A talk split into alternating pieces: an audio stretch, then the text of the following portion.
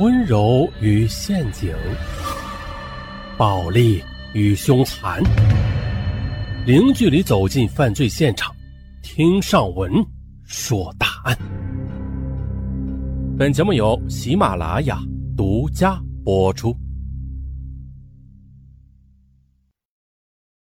燕北市政协副主席徐家良与年轻美貌的女机要员陈淑娟产生了婚外情，可是谁曾想到啊，七年间他们便从如胶似漆的情人变成了仇深似海的仇人。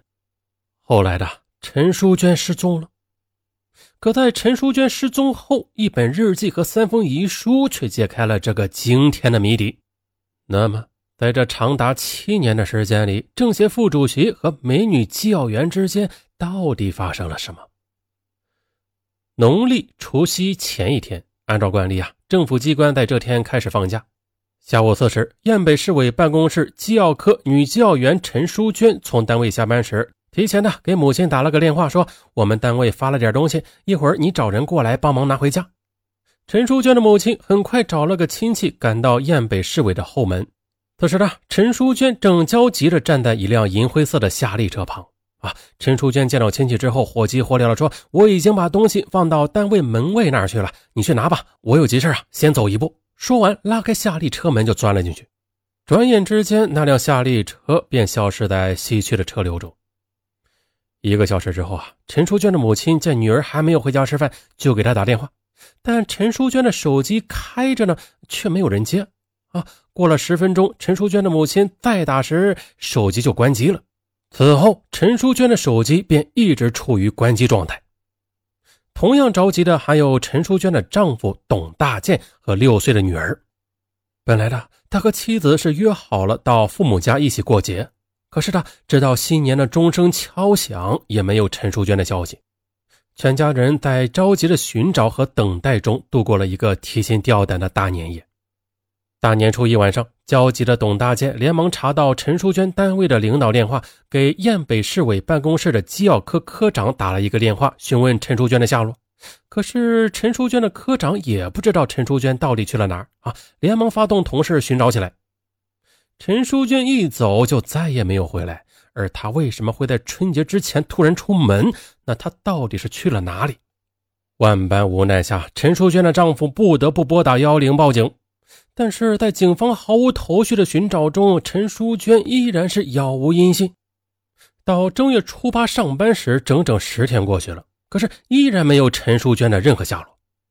这天下午两点，董大建带着他的两位同事来到燕北市委办公室机要科，当着机要科领导的面打开了妻子的办公桌的抽屉。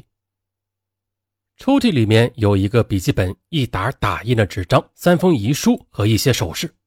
可是，这神秘的日记本里边记载的内容却令董大建和所有在场的人大吃一惊。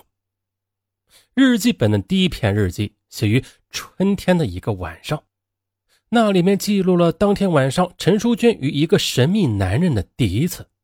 日记中是这么写的：“我原本以为他只是我非常崇拜的领导，现在我才真正的发现，他竟然是我最钟情的男人。”虽然我们相差二十多岁，但是我们之间没有任何的距离。他很男人，我认为他是世界上最棒的，我已经无法离开他了。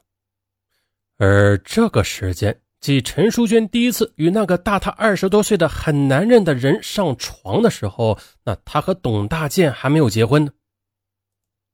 在这本日记本里，还记载了陈淑娟和丈夫热恋到后来结婚。啊，以及女儿出生之后的几年里，她和那个神秘的男人还一直保持着这样的性关系。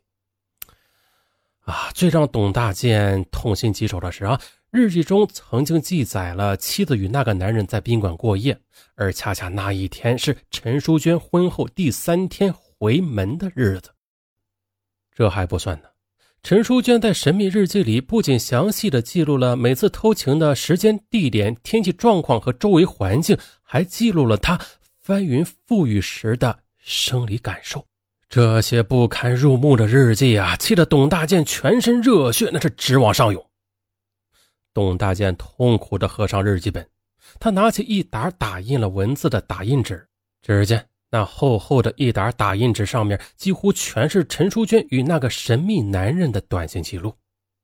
董大建最后拿起陈淑娟留下的三封遗书，这三封遗书分别是留给董大建一封，给女儿一封，给所有亲人一封。但是呢，眼里涌满耻辱泪水的董大建，他再也无法看下去了。在极度的愤怒中，董大建突然的电光火石间想起了一个人。陈淑娟的顶头上司，燕北市委办公室主任兼市政协副主席徐家良。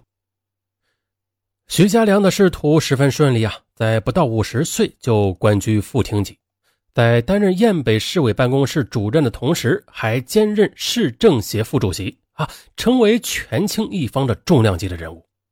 徐家良的桃花运呢，便伴随着官运从天而降。一位叫陈淑娟的二十五岁的女孩闯进了四十七岁的许家良的视线。到燕北市委办公室担任主任之后，许家良很快的被一个年轻靓丽的女孩的身影给吸引住了。上任之后的一天，沉浸在升官喜悦中的徐家良正在办公室里暗自得意呢，突然的响起了敲门声，打断了他的思绪。只见呢，一个高挑的身影闪进了徐家良的办公室。他向徐家良呈上了一份机要传真，请他批示。可是徐家良他却顾不上看机要传真啊，眼神啊却落在了眼前这个靓丽女孩的身上。只见呢，这个正值青春年华的女孩，长相甜美，气质高雅啊，一双会说话的眼睛也在羞怯地看着自己。徐家良连忙找杯子给女孩倒水，却把水给洒到了茶几上。女孩走后，若有所思的徐家良愣了一会儿神啊，然后摇头笑了笑。那他没有想到啊，年近五十岁的自己会在一个女孩子面前差点失态。哎呀，但在那以后啊，徐家良还是在工作中慢慢的了解了这个女孩的一些情况。这个年轻女孩叫陈淑娟，大学毕业后进入燕北市委办公室担任机要员，至今未婚。成为陈淑娟的顶头上司之后，徐家良忍不住的对眼前这位既单纯又有内涵的女教员想入非非了啊，整天的是魂不守舍的。可是徐家良没想到，陈淑娟也在近距离的观察自己。他发现身兼两职的徐家良不仅是风度翩翩的，而且是位极具亲和力的领导啊，更是当地有名的书法家。随着相处时间的增多啊，含苞欲放的陈淑娟让徐家良感受到了一种久违的激情啊！正当壮年的徐家良啊，他显然难以抵挡陈淑娟的诱惑，两人很快的便有了性关系。这是陈淑娟除了男友之外的第一次外遇，这次外遇给她身心留下了难以磨灭的记忆。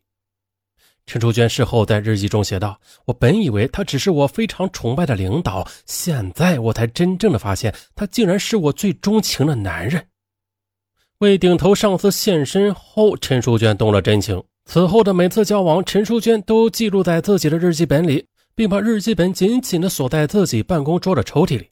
而这些都是徐家良所不知道的。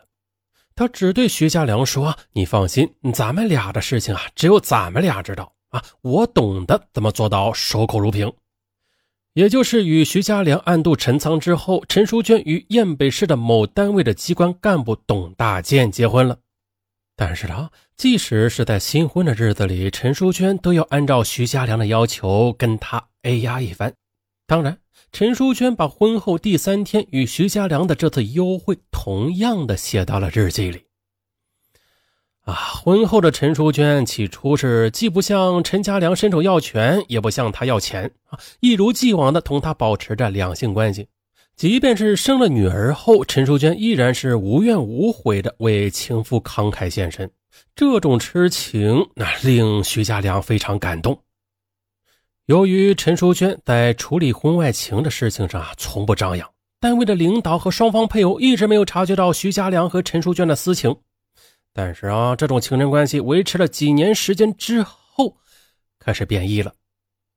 陈淑娟开始从感情到职位向徐家良提出各种各样的要求。徐家良觉得自己要在单位与情人之间周旋，有些力不从心啊。两人慢慢的出现了一些裂痕，于是徐家良和陈淑娟幽会的次数是明显减少啊，再也没有以往的甜言蜜语。而沉浸于此的陈淑娟，她自然的也发现了这个问题。